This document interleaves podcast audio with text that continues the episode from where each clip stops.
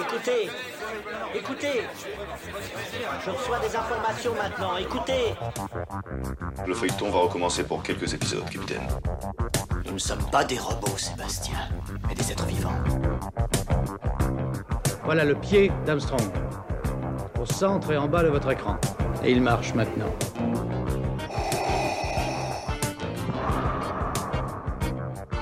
On peut dire aujourd'hui que la science-fiction est bel et bien partout. Tu veux dire qu'on est dans un programme informatique Est-ce vraiment si invraisemblable Si mes calculs sont exacts, attends-toi à voir quelque chose qui décoiffe. Bonjour à toutes et à tous, vous écoutez C'est plus que de la SF, le podcast hebdomadaire sur la science-fiction animé par Lloyd Cherry et produit par ActuSF. Depuis le début de la saison 3, nous essayons maintenant de faire un épisode par mois sur un roman français qui nous a marqué et qui mérite notre attention. Nous pensons modestement qu'il peut aussi vous intéresser. Après Laurent Godet et son Chien 51, nous avons décidé d'inviter Olivier Paquet pour son roman Composite. Publié chez La Talente, une maison d'édition qui compte beaucoup pour nous, Olivier Paquet continue sa réflexion autour des intelligences artificielles, mais aussi des réseaux sociaux. On vous souhaite une très très bonne émission.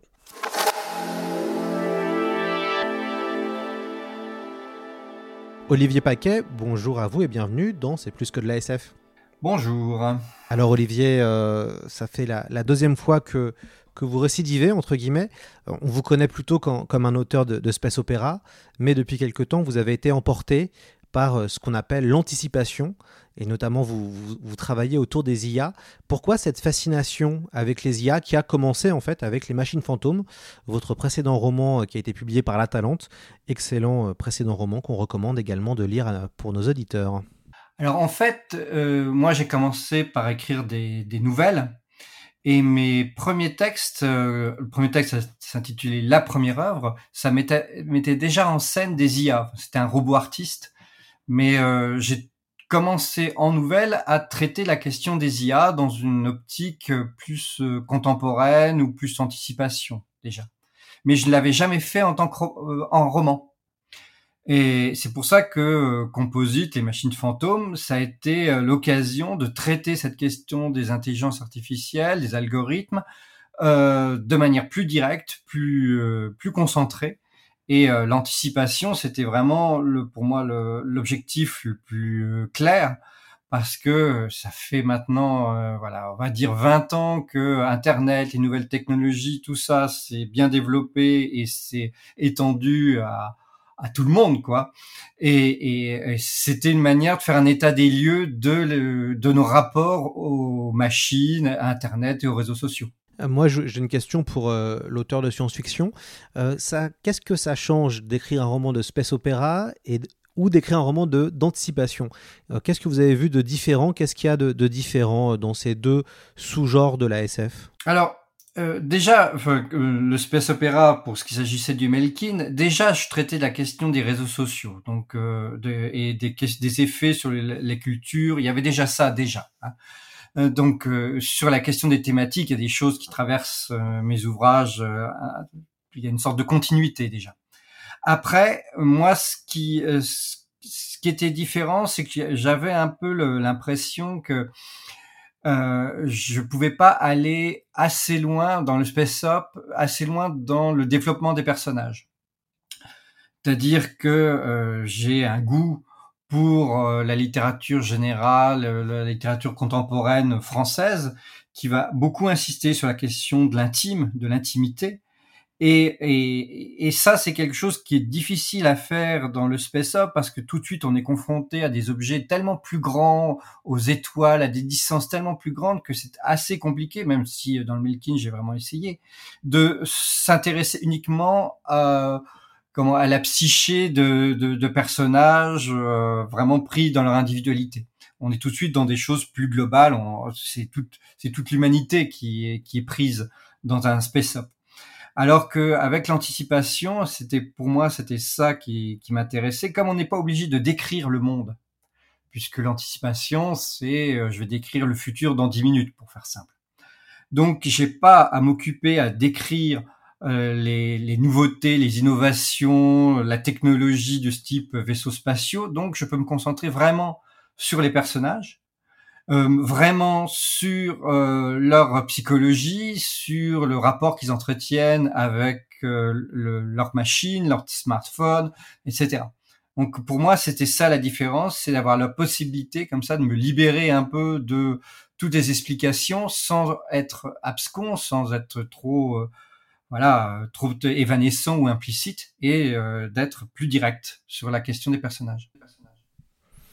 Alors, j'adore euh, poser cette question-là aux auteurs quand ils viennent sur le podcast. Je vais vous demander de pitcher votre roman et de pitcher donc composite. Alors, le, pour pitcher, le, plus simple, c'est de partir l'idée qui m'a fait euh, démarrer ce roman, c'est-à-dire que euh, je me suis posé la question que se passe-t-il si, comme nous avons nos souvenirs sur nos téléphones, c'est-à-dire que on enregistre des vidéos, des, des, des photos, on comprend avec nos smartphones et ça, ça, ça s'enregistre sur des serveurs distants. Et donc l'idée, c'est que se passe-t-il si des algorithmes, si des intelligences artificielles échangent les souvenirs que l'on a sur nos smartphones?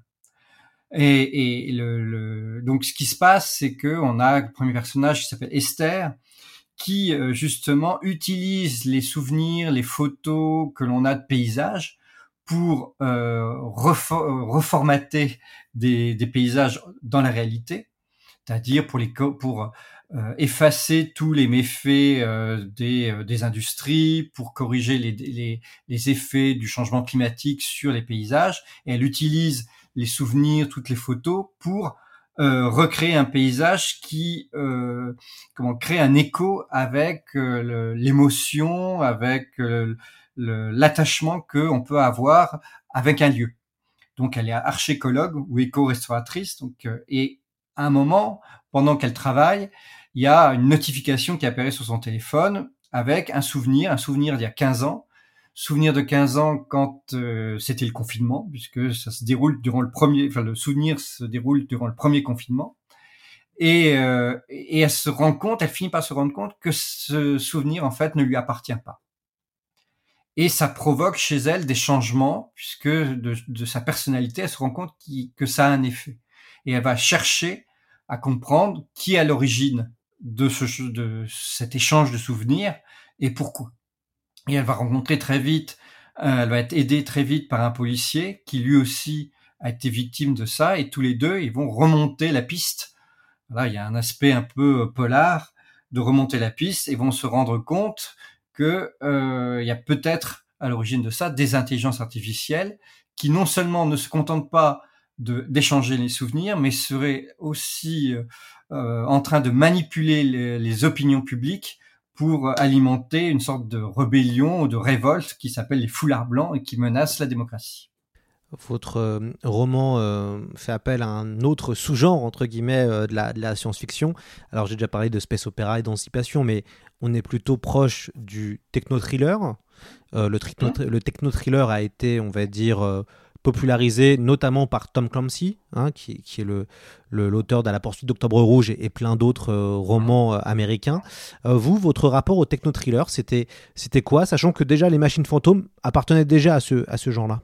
Alors peut-être, euh, ça c'est une question que je m'étais jamais vraiment posée, mais euh, euh, récemment je me suis posé la question aussi euh, avec Dantec, euh, les racines du mal, où il y a des intelligences artificielles qui interviennent dans ce roman et qui est qui composé comme un polar et un, thriller, mais qui est un peu dans du, faux contemporain en fait. C'est ça. Alors, on est plus dans du cyberpunk, on va dire un espèce de cyberpunk à la française dans, dans les racines du mal. Mais comme tout, vous avez fait, tout à fait raison, on est aussi proche d'un techno-thriller entre les deux, entre cyberpunk et techno-thriller. Donc ça serait plutôt euh, ce, ce genre-là, même si euh, Clancy, euh, j'ai adoré Octobre Rouge, donc euh, je c'est ce genre de choses, et, et, puis même le suivant, j'ai perdu le titre, où, où, on avait justement ce genre d'anticipation sur une guerre une nouvelle guerre froide, guerre chaude, USA-URSS. Euh, à l'époque, bah, quand j'ai lu ça, ça, ça, avait encore du sens. Maintenant, ça n'a plus vraiment de sens de la même manière. Mais euh, c'était euh, c'était aussi assez intéressant. Il y avait aussi euh, le wargame aussi qui traitait aussi de, piratage informatique. ça fait partie des, choses que j'ai lues quand j'étais adolescent à cette époque. dans les années 90 il y a une dimension assez politique dans votre, dans votre roman composite. On voit que les IA et les réseaux sociaux sont utilisés euh, à des fins euh, de manipulation euh, de masse. c'est des choses qu'on voit évidemment dans la, dans la réalité. On sait maintenant, notamment grâce à, à, Cambodge Analytica, au scandale Cambodge Analytica, que l'élection de Donald Trump a été favorisée notamment via les réseaux sociaux. Est-ce que vous, c'était une volonté de, de, parler du présent et parler en effet d'une forme de menace qu'on voit avec les réseaux sociaux? Oui, c'est-à-dire que moi, par un phénomène qui m'a vraiment marqué, c'est ce qu'on appelle QAnon, qui se déroule aux États-Unis, c'est-à-dire que sur des, des message boards, enfin sur, sur des messages, on a un fameux personnage qui s'appelle Q, on ne sait pas qui il est, qui déverse des messages, qui appelle à une révolte contre le, le gouvernement avec des soupçons d'un complot pédopornographique et ça a des vrais effets sur le réel puisque euh, on a des individus qui sont euh, manipulés par ces messages et qui vont aller intervenir dans tes pizzerias pour euh, censer délivrer des enfants alors qu'il n'y a rien et puis ça provoque vraiment des incidents graves. Donc c'était euh, justement toute cette mouvance QAnon, c'était quelque chose vu qu'on ne sait pas qui est Q. Donc je disais, on a l'impression que ça pourrait être une machine, ça serait pareil. Et, euh, et, et c'est, euh, c'était ça qui m'intéressait. Comment on a cet effet euh, donc de, de, de, de, mouvement conspirationniste, de lutte contre un complot mondial, tout ce genre de choses, et comment ça déverse des des, des torrents de, de, messages, de, de, haine en ligne et, et de, de, colère qui se manifestent à partir de choses qui sont évanescentes, qui sont pas réelles. Euh, c'est pour ça aussi que je me suis aussi inspiré de ce qui s'était passé en France avec euh, les, les gilets jaunes, parce qu'on a vu un mouvement qui s'est euh, propulsé grâce à Facebook et aux réseaux sociaux, sans leader euh, déterminé, enfin euh, clair, pas pas un représentant comme chez dans les syndicats. Et on voit que ça commence à s'est multiplier à partir justement de groupes sur Facebook. Comment tout ça, c'est, comment tout ça a permis à une colère de s'exprimer. Et, je voulais justement, c'est pour ça que le roman est politique, parce que je voulais traiter cette question de la colère, euh, d'une colère qui se manifeste pas forcément pour un, contre un point précis, mais une colère globale, euh, presque animale en fait, et, parce que nous sommes des animaux politiques, il y a des colères animales qui s'expriment, et comment on peut euh, réagir face à ça? Comment vous, expliquez que vous êtes un des rares à traiter des IA en ce moment? Alors que c'est un sujet pourtant très SF, hein, c'est un, vieux sujet, euh, la, thématique des, IA. Comment vous expliquez que vous êtes un des rares auteurs français à, traiter ces, questions-là? Finalement, vous n'êtes pas beaucoup à, aborder euh, la question des IA. Euh, alors, d'une part parce que euh, quand c'est les IA, le, le problème c'est que on a cette idée, il y a les, les, clichés des IA sur les IA super puissantes, quasiment divines. Euh, et, et, je pense qu'un auteur comme Romain Lucaso s'en sentir très bien avec avec cette question-là. Mais euh, pour tout ce qui est plus euh, bas, en fait, je veux dire plus plus commun, euh, ça oblige vraiment à regarder, euh, à s'interroger sur le monde et à dépasser. Euh, il y a pas mal d'auteurs en fait quand ils traitent la question des IA euh, en France, c'est ah mon Dieu, ce sont les GAFAM, c'est le capitalisme, c'est tout ce genre de choses. Donc on, on, traite ça de manière assez, je vais dire simpliste, mais on ne s'intéresse pas à la mécanique. on s'intéresse pas au rapport que l'IA entretient avec nous notre intimité, pourquoi on en a besoin, pourquoi on voilà toutes, toutes ces ambiguïtés que l'on a avec les IA. Je pense que c'est plutôt sur la question euh, justement du rapport à l'individu et, euh, et, et de s'interroger justement de, de mettre en balance les avantages et inconvénients et pas juste se dire ah mon dieu c'est une machine c'est une technologie c'est horrible c'est manipulé par le capitalisme il faut s'en débarrasser donc euh, c'est pour ça que c'est moi justement j'essaye de, de, traiter la question de ces ambiguïtés, de ces complexités euh, et les IA, le rapport que l'on entretient avec les IA plus exactement, c'est quelque chose de complexe. C'est pas juste simplement de dire ah si on s'en débarrassait on serait plus heureux. C'est pas tout à fait ça la, la question. C'est ce point de vue-là qui, à mon avis, est différent de pas mal de ce que d'autres auteurs français peuvent euh, faire dans le rapport qu'ils ont avec les IA. Ce que je trouve euh, intéressant, alors moi j'ai déjà lu plusieurs de vos ouvrages, donc je, commence à voir un peu la, différence aussi. Euh, votre roman est finalement assez court, euh, composite, 270 pages, je crois. est-ce que vous, avec le temps et avec les années, est-ce que vous affinez votre écriture et est-ce que finalement vous allez à l'essentiel de, de, plus en plus, enfin finalement vous allez à l'essentiel quoi? Je peux pas euh, le dire d'une manière définitive. C'est juste que là, que pour le propos qu'il y avait, il n'y avait pas besoin d'en rajouter en fait. Euh, euh, J'essaye toujours d'aller plus ou moins à l'essentiel. Euh, même les machines fantômes étaient étaient un de mes romans les plus longs. Donc euh, c'est pour dire si on parle d'une évolution, euh, j'ai fait des romans plus courts auparavant. Enfin c'est assez variable mais euh, j'essaye d'adapter la, la, la, longueur au propos en fait. Euh, pour ce sujet que, que je voulais traiter, sur ces questions-là euh, de, de souvenirs, euh, il n'y avait pas 46 000 sujets puisque chaque chapitre traite finalement d'un domaine particulier puisque le deuxième sur la police, c'est sur la question de, de la pédopornographie sur Internet. Euh, ensuite, il y a la question de dans les théâtres, les, euh, la, la, la, gestion de, du public euh, ou les incels sur YouTube, etc. Donc, au bout d'un moment, je ne peux pas multiplier non plus les, de manière artificielle les points de vue. Donc, j'avais pour le sujet que j'avais, j'avais dit tout ce que j'avais, j'avais l'impression de couvrir tout ce qui m'était utile et, et j'essaye pas de, de rajouter juste pour rajouter. Pour moi, chaque chapitre, c'est une question que je me pose et que je veux explorer, que je veux euh, justement, euh, je veux aller au bout du, de la chose. Donc, je veux pas juste faire du récit pour faire du récit. Quoi.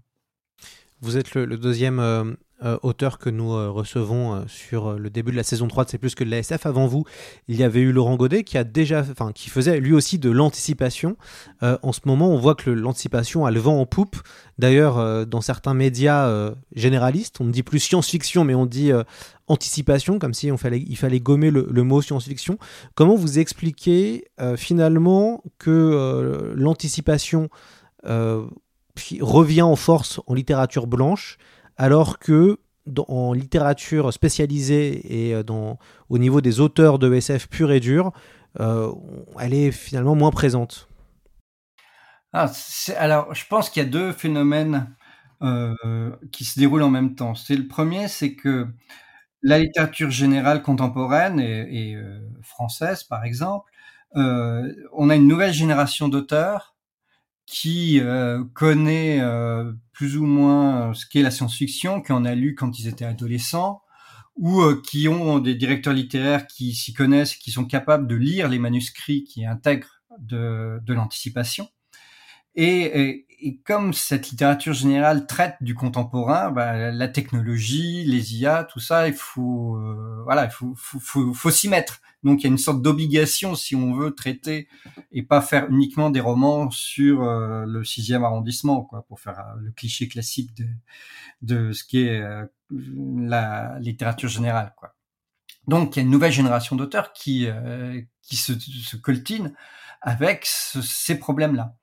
Ce qui se passe dans l'imaginaire, c'est qu'il y a toute une branche qui a décidé finalement de traiter de l'aventure, quoi, de, la science-fiction comme aventure, comme euh, comme vraiment alors, divertissement dans alors ça, le divertissement ça peut avoir un très bon sens hein, c'est pas c'est pas la question mais qui euh, le qui veut traiter le contemporain avec un, un regard tellement éloigné que euh, finalement on perd euh, le contact avec la réalité. Euh, on a ces, auteurs d'imaginaire qui veulent, qui prétendent parler du contemporain, mais ils le font d'une manière extrêmement éloignée et qui ne reviennent pas finalement à des choses assez simples. Euh, quand la génération ancienne, je pense des Curval, euh, les Roland Wagner, etc., ont fait de la science-fiction, ils allaient aussi bien dans des choses euh, qui allaient très loin dans le futur que dans des choses très contemporaines. Or, parfois, j'ai l'impression qu'à partir du moment où on passe vers cette science-fiction très aventure, eh on s'interdit de, de repasser à des choses plus contemporaines. On peut, on n'est pas obligé de, comment, de se cantonner à un seul genre, à une seule manière de, faire de la science-fiction. Donc, chaque auteur peut se balader où il veut il faut pas s'interdire ça. J'ai l'impression qu'il y a pas mal d'auteurs qui s'interdisent finalement d'aller partout. Une des grandes thématiques de, votre roman, c'est la perte euh, de souvenirs. Euh, ça, ça, commence, ça commence comme ça, hein, finalement, la, question de la perte du souvenir. Pourquoi avoir choisi cette euh, thématique. Est-ce que vous, vous vous êtes posé la question de vous dire, je sais pas, heureusement il y a Facebook, entre guillemets, pour me rappeler qu'est-ce que j'ai vécu il y a 5 ou 10 ans, ça me rappelle des souvenirs. comment est née cette envie de, de traiter ce sujet? Alors, départ, il y a vraiment quelque chose de personnel, c'est que j'ai une nature plutôt, euh, on va dire, mélancolique, c'est-à-dire que la question du, du temps qui passe, euh, de ce que l'on a vécu pendant un, certain temps euh, et que ça disparaît, qu'on peut pas le rattraper. Je suis absolument pas quelqu'un de nostalgique, mais euh, j'ai la conscience du temps qui passe, on va dire. Donc les souvenirs, ça fait partie des choses qui permettent de mesurer ce temps qui passe. Et parfois, c'est, c'est quand on est mélancolique, ça peut être douloureux cette question du souvenir. Et, et pour moi, justement, ce que traitait, euh, ce que traite Composite, c'est est-ce que l'on peut pas, pas non plus se libérer de ces souvenirs, que ce soit des bons ou des mauvais souvenirs. Ça semble évident que quand on a vécu un traumatisme, euh, une fois que on a digéré le truc, on a envie de, s'en séparer, de l'oublier.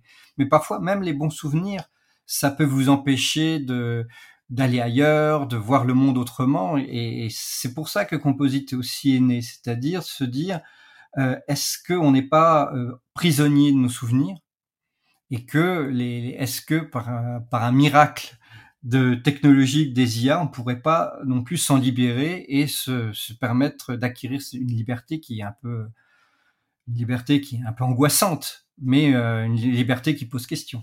Et en même temps, vous traitez le, sujet de la manipulation des souvenirs, qui est finalement une thématique que l'on retrouve chez Philippe Dick aussi. Euh, cette, question de la manipulation euh, de, l'esprit. Oui, oui, c'est la manipulation de l'esprit, ça fait partie des, choses qui sont euh, des classiques de la science-fiction depuis justement Dick. ce qu'il y a, c'est que en fait, un souvenir euh, quand on se remémore un souvenir que, que l'on a, c'est toujours une manipulation, c'est toujours une reconstruction. Parce que euh, on ne revit pas, euh, si on se rappelle d'un souvenir, on se le remémore pas tel qu'il était. On n'en a que des bribes et on reconstruit tout ce qui était autour. Donc aussi bien le discours que l'on a autour. J'étais parti aussi, c'était une, une comment une, intervention de Christopher Priest à un festival, lui racontait euh, ah oui euh, j'étais jeune et euh, je me souviens des V1 qui tombaient sur Londres. Il raconte ça avec beaucoup de détails et puis en fait il, dit moi j'ai ce souvenir là. Sauf que en fait il s'était rendu compte qu'il était né après les bombardements de Londres avec les V1. Mais pour lui, il était persuadé que c'est un souvenir qui lui appartenait il y a eu des études euh, très intéressantes qui montraient que les souvenirs historiques, euh, les grands souvenirs historiques, eh bien, certaines personnes sont persuadées de les avoir vécus, de les avoir vécus réellement, alors qu'en fait, elles n'ont eu accès qu'à euh, des vidéos, qu'à des photos, etc. Donc, déjà de base, il y a certains événements qu'on manipule nous-mêmes sans avoir besoin de technologie, sans avoir besoin euh, que quelqu'un euh, voilà manipule, qu'un Big Brother vous manipule. Donc naturellement, on manipule les souvenirs. Donc euh, là, en fait, la différence, c'est que mes personnages se rendent compte qu'il y a manipulation. C'est là la, différence, c'est que alors que on ne se rend pas compte qu'on on est en train de créer nous-mêmes nos faux souvenirs. Donc euh, c'était aussi ça que je trouvais assez intéressant. C'est, c'est qu'est-ce qui se passe quand on se rend compte que euh, nos souvenirs sont faux? D'ailleurs, est-ce que vous avez dû faire des recherches euh, sur ce qui est en train de se faire au niveau des IA actuellement? Je suppose que pour les machines fantômes, il y avait déjà eu ce, travail de recherche. Est-ce que vous vous tenez au courant de comment évolue la technologie et notamment les intelligences artificielles? Alors, plus ou moins. Alors là, pour Composite, ce que qu'il y avait, c'est que je m'étais documenté sur la question des neurosciences, en fait. Et je me suis aperçu qu'il se passait pas mal de choses, euh, euh, justement sur les souvenirs. Et là, je viens de voir encore une, une news passer que des chercheurs pensent trouver un moyen d'agir pour sur le cerveau pour guérir d'un traumatisme, pour atténuer l'effet d'un traumatisme, d'un souvenir traumatique. Euh, sur les IA aussi, par exemple, euh, là donc j'ai un chapitre où euh, on utilise des IA pour évaluer le potentiel d'un artiste sur scène. Et une fois que j'ai écrit ce, chapitre, j'ai lu un article où dans le théâtre, il y avait une expérience qui s'était faite comme ça, c'est-à-dire des, dramaturges qui avaient utilisé des IA, mais là c'était en direct, c'est-à-dire qu'en fonction des réactions du public, il y avait une boucle qui euh, intervenait, qui arrivait aux acteurs, qui leur permettait de réagir et de, moduler la pièce en fonction des réactions du public. Donc il y avait déjà, ça se déroule en fait. Il se passe des choses, euh, euh même sur le plan artistique, qui sont euh, qui sont intéressantes. Donc oui, oui, je, je, reste toujours attentif à ce qui se passe et, et, notamment parfois les discours qu'il y a autour de, du rapport aux IA. Euh, je, je, rappelle souvent que quand euh, le joueur sud-coréen était battu par AlphaGo, donc au jeu de Go, il, s'était exclamé ah ben euh, quand je jouais, je me suis aperçu qu'il y avait une autre dimension du jeu. Et ce genre de, de citation comme ça pour un, un écrivain de science-fiction, c'est c'est génial parce que justement ça ouvre des tas de possibilités d'imaginaire. Donc euh, c'est pour ça que c'est intéressant de se documenter en permanence.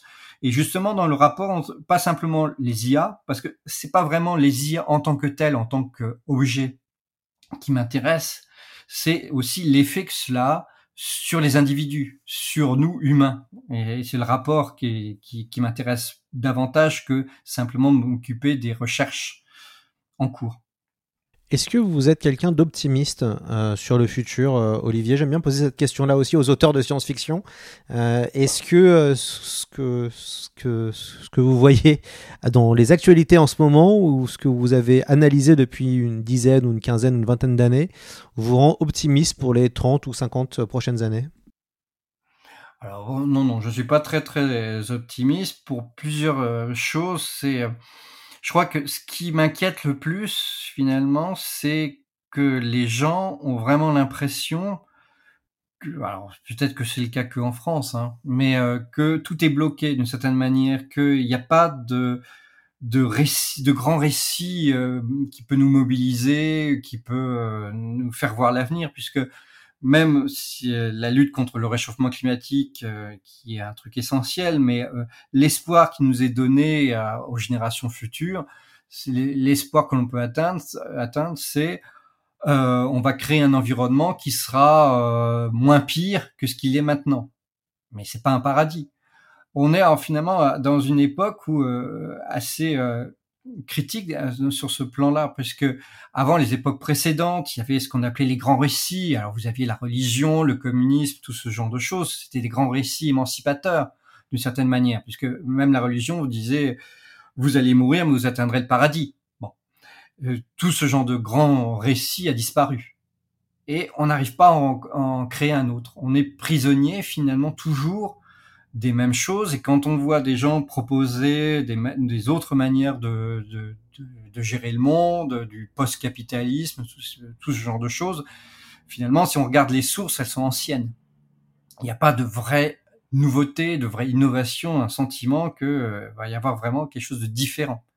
Et ça, je, je pense que c'est quelque chose qui bloque et qui empêche euh, vraiment de quelque chose de, de, positif. On voit bien la différence, par exemple, en Occident, enfin chez nous, en Europe, en France plus particulièrement, et là, par exemple, ce qui se passe en Iran. On voit bien que euh, là, il y a, à partir de quelque chose d'assez simple comme pouvoir enlever son voile, c'est quelque chose de, de différent. C'est une autre société que ces euh, Iraniens et ces Iraniennes imaginent. Et je pense que c'est ça dont, dont, on manque et qui crée des phénomènes angoissants de voilà de colère euh, qui, euh, qui, qui, sont stériles. C'est ça justement, c'est parce qu'on n'a pas de débouché de se dire il va y avoir un meilleur. C'est ça, c'est cette inquiétude-là que j'ai, c'est de voir des gens qui n'imaginent pas qu'il puisse y avoir un, meilleur possible. Oui, et puis ce qui est aussi compliqué, euh, c'est euh, vous, vous, connaissez bien euh, les réseaux sociaux, c'est qu'on voit que finalement il y a toute la question de la discussion en ligne, la façon de discuter, d'échanger des idées, c'est devenu compliqué maintenant via les réseaux, des, des, espaces de liberté d'expression qui ont été créés à la base pour ça. On se rend compte qu'il y a de moins en moins de liberté d'expression et surtout c'est compliqué de communiquer et on va plutôt s'enfermer dans des bulles en fonction de comment les gens pensent, j'ai l'impression. Oui, c'est-à-dire que les réseaux sociaux, alors euh, ça peut être Twitter, Facebook, tout, imaginez tout et n'importe quoi, c'est-à-dire qu'il y a deux phénomènes qui, qui euh, sont conjoints, c'est justement ces deux biais qui sont créés par ces réseaux, enfin qui, qui sont mis en, en, avant par ces réseaux, c'est le biais de confirmation, c'est-à-dire que on confirme ses propres préjugés, et euh, il y a un autre biais, c'est un biais de négativité, c'est-à-dire qu'on est alerté beaucoup plus par des euh, informations ou des propos angoissants, euh, stressants, et qu'on va beaucoup plus réagir à des propos angoissants, stressants qu'à des propos positifs. Ça, c'est ça qui crée une tension permanente finalement sur les réseaux sociaux. Et le deuxième élément, c'est aussi justement euh, cette impossibilité du dialogue. Or, euh, ce qui a caractérisé finalement euh, l'Europe euh, des Lumières, finalement l'Europe universaliste, on va dire, c'est la possibilité du dialogue.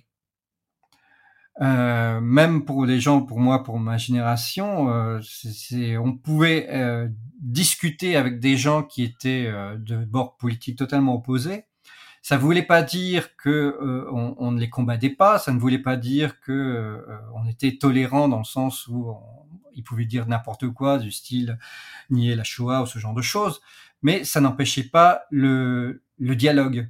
Et le dialogue, c'est aussi une manière d'élaborer sa pensée, de, la mettre en forme, de, rechercher des arguments. Il y a tout un processus qui nous rend plus intelligents en fait dans le dans le simple processus du dialogue. Or, les tweets, Twitter ne rend pas plus intelligents puisque justement il n'y a pas de dialogue. Il y a des manières très simples de, de, de disqualifier l'autre, notamment disqualifier l'autre par son identité et non plus par ce qu'il dit ce qui devient assez problématique quand on veut discuter, hein, c'est que justement, et or, le, paradoxe, c'est que l'identité sur Twitter, sur les réseaux sociaux, c'est une identité construite. Ce n'est pas la réalité. C'est une projection, et une projection reconstruite, c'est une histoire que l'on se raconte. Et, à partir de ça, on a des gens qui, euh, sur les réseaux sociaux, euh, comment, se, lâchent au nom à la fois de cette sorte d'impunité, puisqu'ils ne sont pas en réel, et aussi de se dire euh, c'est l'identité que je veux montrer.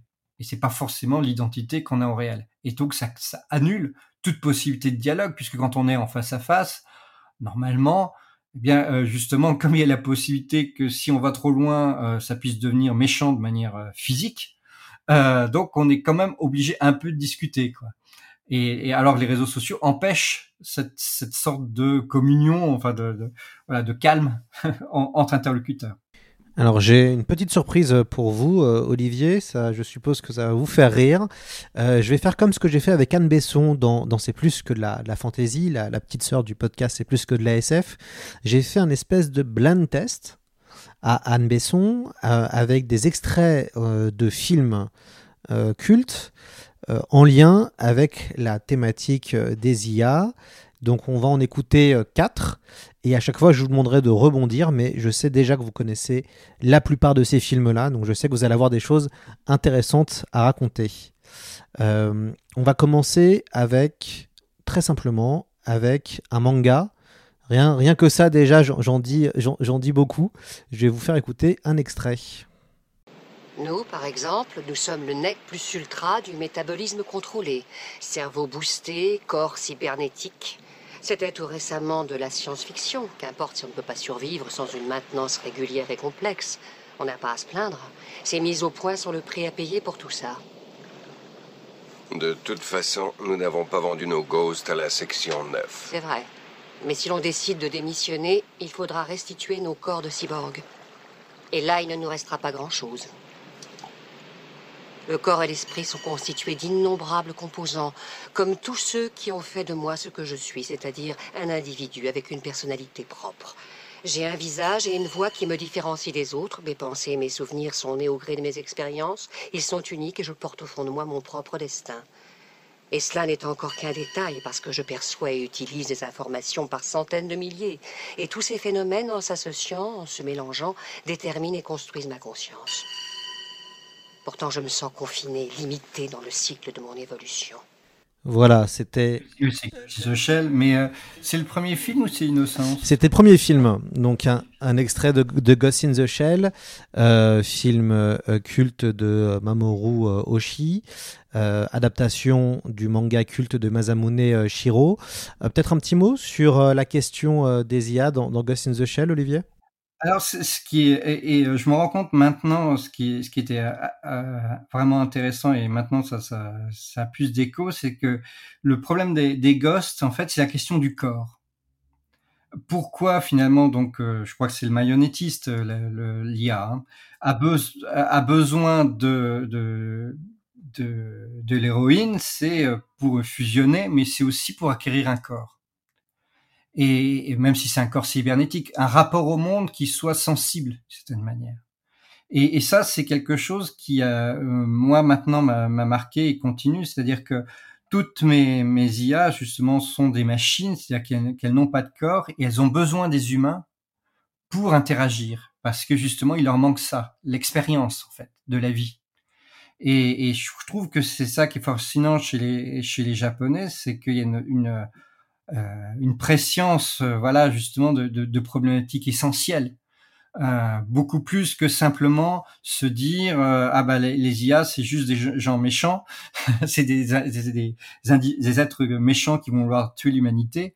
C'est vraiment de réfléchir à ce que c'est qu'une IA, ce qui lui manque, ce qui peut lui manquer, ce que est l'humanité. l'humanité justement si il n'y a plus le cerveau mais uniquement des ghosts numériques, les effets que cela peut avoir, le piratage, etc je trouve que les, les Japonais ont vraiment des, sont, vont encore très très loin, arrivent à aller très très loin sur ces questions-là. On continue avec un autre monologue mythique euh, du cinéma d'un film des années 80.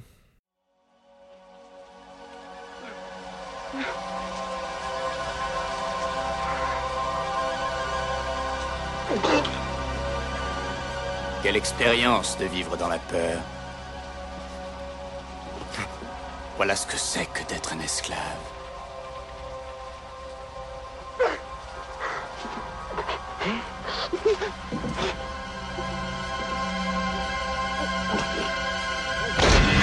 J'ai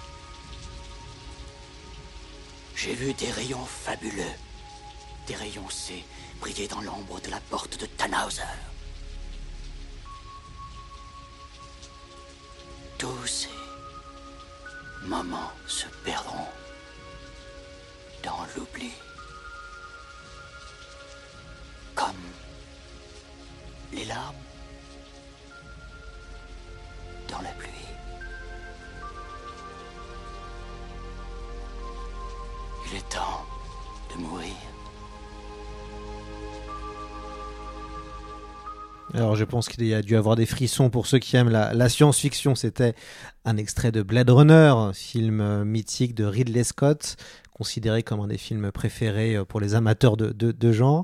Un petit mot peut-être sur le Nexus 6 et son, et son monologue, Olivier. Alors, ce que, je trouve, euh, et ce monologue, il, y a un aspect poétique. Et, ça, c'est quelque chose qui, a dû intervenir pour moi parce que j'ai écrit une nouvelle qui s'appelait La Reine d'Ambre, qui est traitée d'une IA qui aidait une productrice de vin qui avait perdu le goût et l'odorat.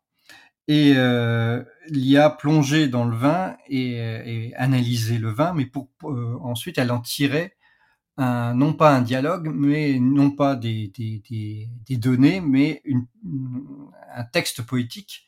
Et à partir de cette poésie, l'humaine était capable de retrouver le millésime.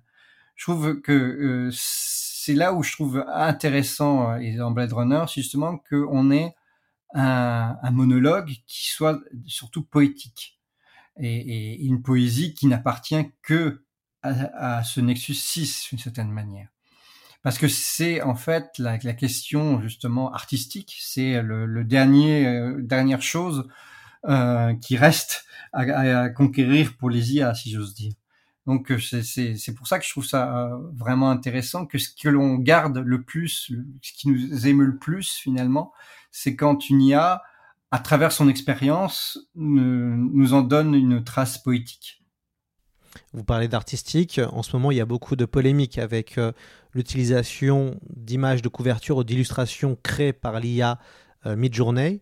Euh, Qu'est-ce que vous en pensez, euh, vous, de, tout ça? On accuse hein, notamment cette euh, IA, en tout cas ce, logiciel pour pouvoir créer des illustrations, de piquer le travail des, illustrateurs et des dessinateurs. Je crois qu'il y, a deux choses sur ces questions des IA artistes. Il y a effectivement pour entraîner ces IA, il faut une base de données. Et cette base de données, eh bien, euh, c'est des artistes. Donc, la question à ce moment-là de rétribuer, il faut, il faut payer son dû de la même manière que quand on fait une chanson et qu'on utilise euh, des notes de musique d'une autre chanson, et eh ben, où on fait un comment un sample. Un sample, voilà, chercher le mot. Un, un sample, ben, il faut payer. Donc je pense que là, il y a cette question-là qui est de, de, rémunérer les artistes, parce que l'IA, à ce moment-là, n'a pas de geste artistique, d'une certaine manière. Euh, et donc la, la deuxième question, c'est est-ce que cela crée euh, des IA artistes? Non. Mais et donc qu'est-ce qui définit à ce moment-là l'artiste? Et ça, c'est une aussi question que, qui me passionne, c'est euh, que finalement, ce genre de de phénomène, ça attire l'attention sur le fait qu'un artiste, ce n'est pas simplement une compétence, ce n'est pas simplement euh, euh, un, une technique, pas un travail. C'est l'artiste, c'est un, un, geste, si j'ose dire. C'est euh, des obsessions, c'est une personnalité qui s'exprime à travers une technique. Et c'est pas la technique.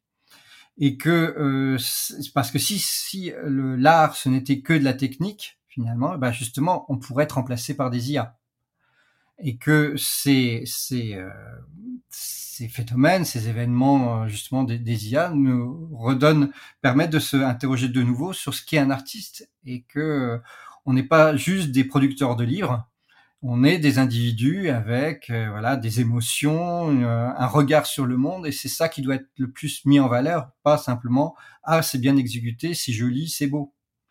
Et, parce que si c'est juste, c'est exécuté, c'est joli, c'est beau, et ben en fait une IA peut utiliser tout ce qui a déjà été fait pour en faire mille fois plus. Mais par contre, comme une IA n'a pas d'existence, n'a pas de vie, n'a pas d'expérience, elle n'a pas de regard sur le monde finalement. Et, et donc, euh, elle peut pas être artiste tant qu'elle n'a pas de corps et elle, elle n'a pas d'existence euh, temporelle. On continue avec un, un, autre, un autre film euh, qui est peut-être l'IA la plus connue du, du, cinéma. Alors ce sera en anglais, ça fera euh, travailler nos, nos, auditeurs un petit peu euh, sur cette langue. Open the pod bay doors, please, Hal.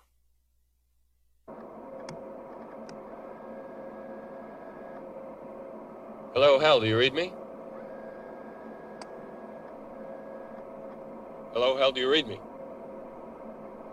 Do you read me, Hal? Do you read me, Hal? Hello, Hal, do you read me? Hello, Hal, do you read me? Do you read me, Hal? Affirmative, Dave. I read you. Open the pod bay doors, Hal. I'm sorry, Dave. I'm afraid I can't do that. What's the problem? I think you know what the problem is just as well as I do. What are you talking about, Hal? This mission is too important for me to allow you to jeopardize it. I don't know what you're talking about, Hal. I know that you and Frank were planning to disconnect me. And I'm afraid that's something I cannot allow to happen. Voilà, I'm sorry Dave, I'm afraid I can do that. C'était la, la, citation mythique de HAL 9000 dans le aussi mythique 2001, on sait l'espace de, de, Stanley Kubrick. Euh, HAL 9000 qui est peut-être finalement la, la peur ultime de l'homme vis-à-vis des, des, des, IA et des robots. Oui, mais euh, c'est une peur qui est finalement assez euh, occidentale ou européenne. C'est une peur assez euh, judéo-chrétienne, je dirais. C'est-à-dire qu'il y a l'idée que on produit, on, va concurrencer la création en créant, alors ça peut être le golem, enfin je veux dire, euh, l'IA ce n'est que dans ce, dans ce contexte-là qu'une itération depuis Frankenstein, depuis ce genre de choses. Si on tutoie Dieu avec la création, on doit être puni. C'est cette idée-là qui euh, qui vraiment euh, qui traverse beaucoup d'approches euh, de, la question de l'IA euh, en Occident, chose qui est beaucoup moins présente en Asie, par exemple. Donc HAL est vraiment symptomatique et de ça, même si en fait on se rend compte que si on regarde plus en, détail, c'est pas que Hal devient fou, c'est que euh, il a reçu un message euh, et il y, a, une sorte de, bizarrerie, quoi. Mais je trouve, par contre, dans, dans, dans, dans avec Hal, on a quelque chose de très intéressant, c'est qu'à la fin, donc, Dave va débrancher Hal et qu'il y a une sorte de cri de douleur, de, de supplique euh, d'Al de, de, de, peur devant justement la disparition, la mort, qui est très émouvante. Et, et ça, c'est aussi une question que je trouve intéressante. Est-ce que les IA, euh, si on les débranche, euh, elles vont avoir ce sentiment de, de, de mort qui atteint les, les humains? Et ça, c'est une autre problématique euh, assez intéressante. Est-ce que voilà, une IA peut rêver du paradis? Alors on va terminer avec un dernier extrait euh, d'un film qui aurait dû euh, être réalisé euh, en co-réalisation avec Stanley Kubrick. malheureusement, il n'a pas pu aller au bout de ce, de ce film et donc c'est entre guillemets son disciple qui l'a remplacé. On écoute maintenant un extrait. Maintenant, je vais te lire des mots et ils ne vont peut-être rien te dire, mais je veux que tu les écoutes attentivement et que tu me regardes pendant que je parle. Tu peux faire ça? Oui, Monica.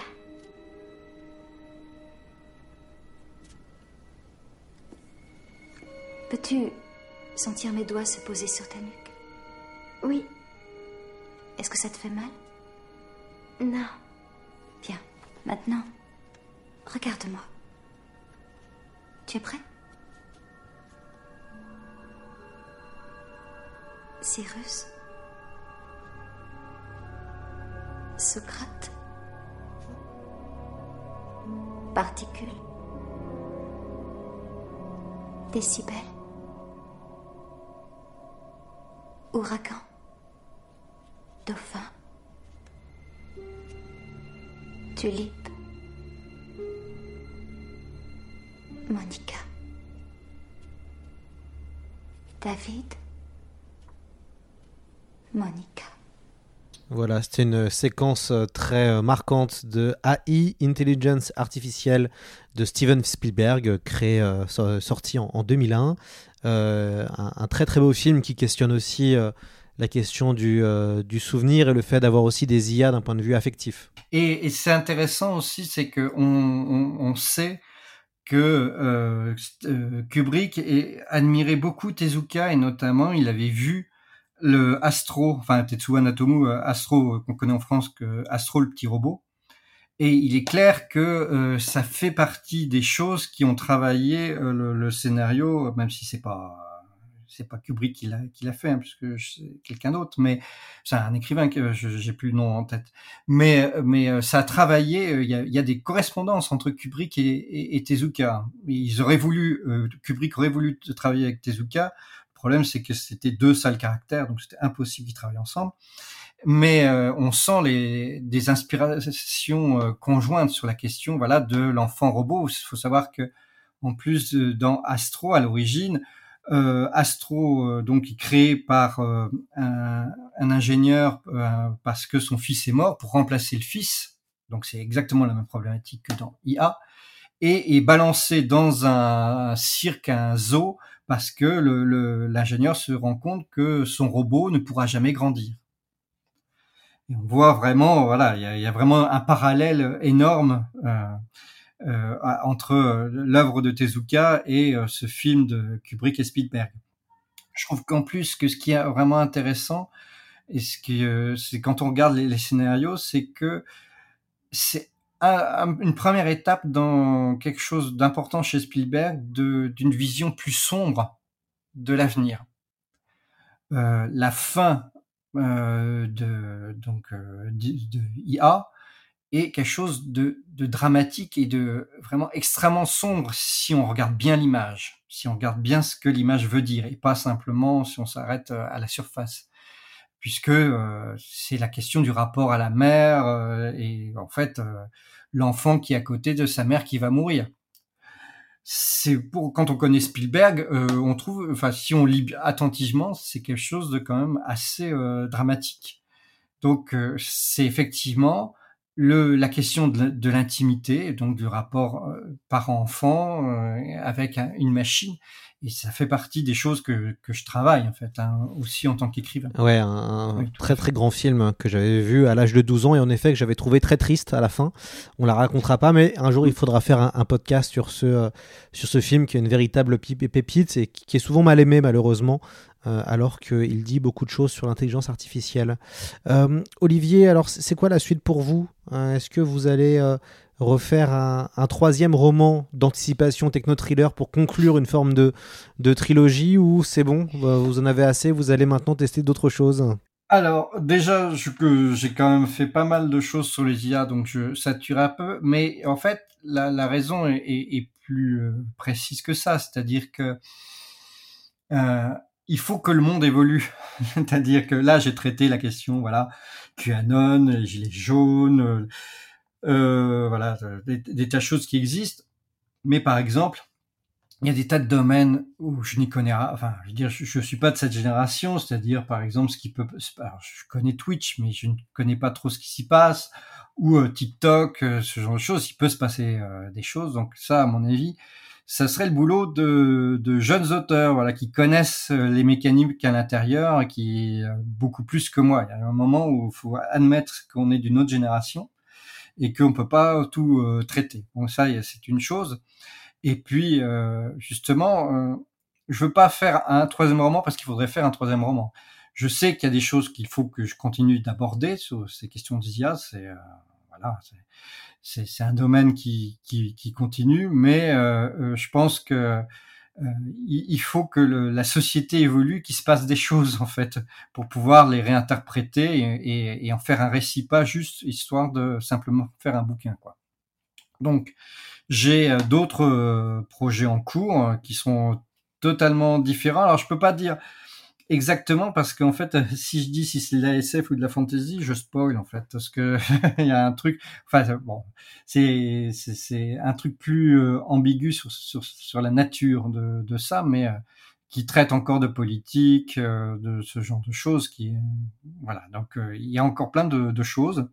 J'ai aussi en, en, lecture un, un, un space-up plus d'aventure, mais voilà à ma façon quoi.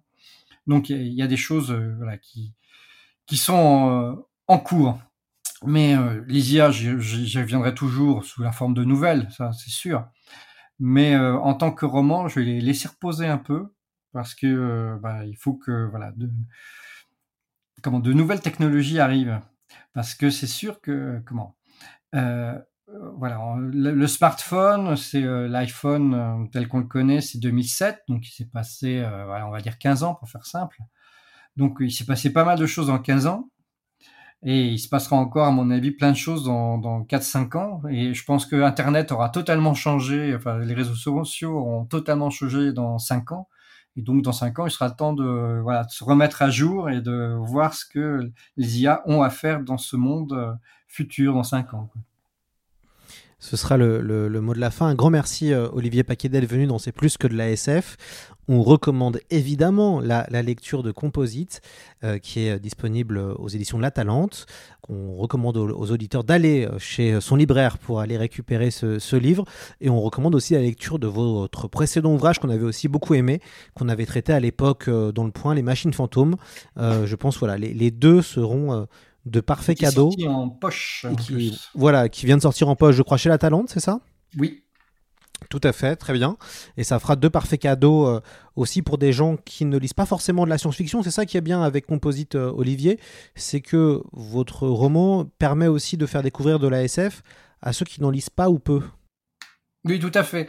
Et c'était venu à, à, la base, euh, cette, cette idée aussi d'une série comme Person of Interest, où on avait euh, justement euh, des sortes de polars, et, mais il y avait une sorte de machine voilà, euh, d'IA. Et, au fur et à mesure des épisodes, on se rend compte de plus en plus compte qu'on était dans un monde de science-fiction.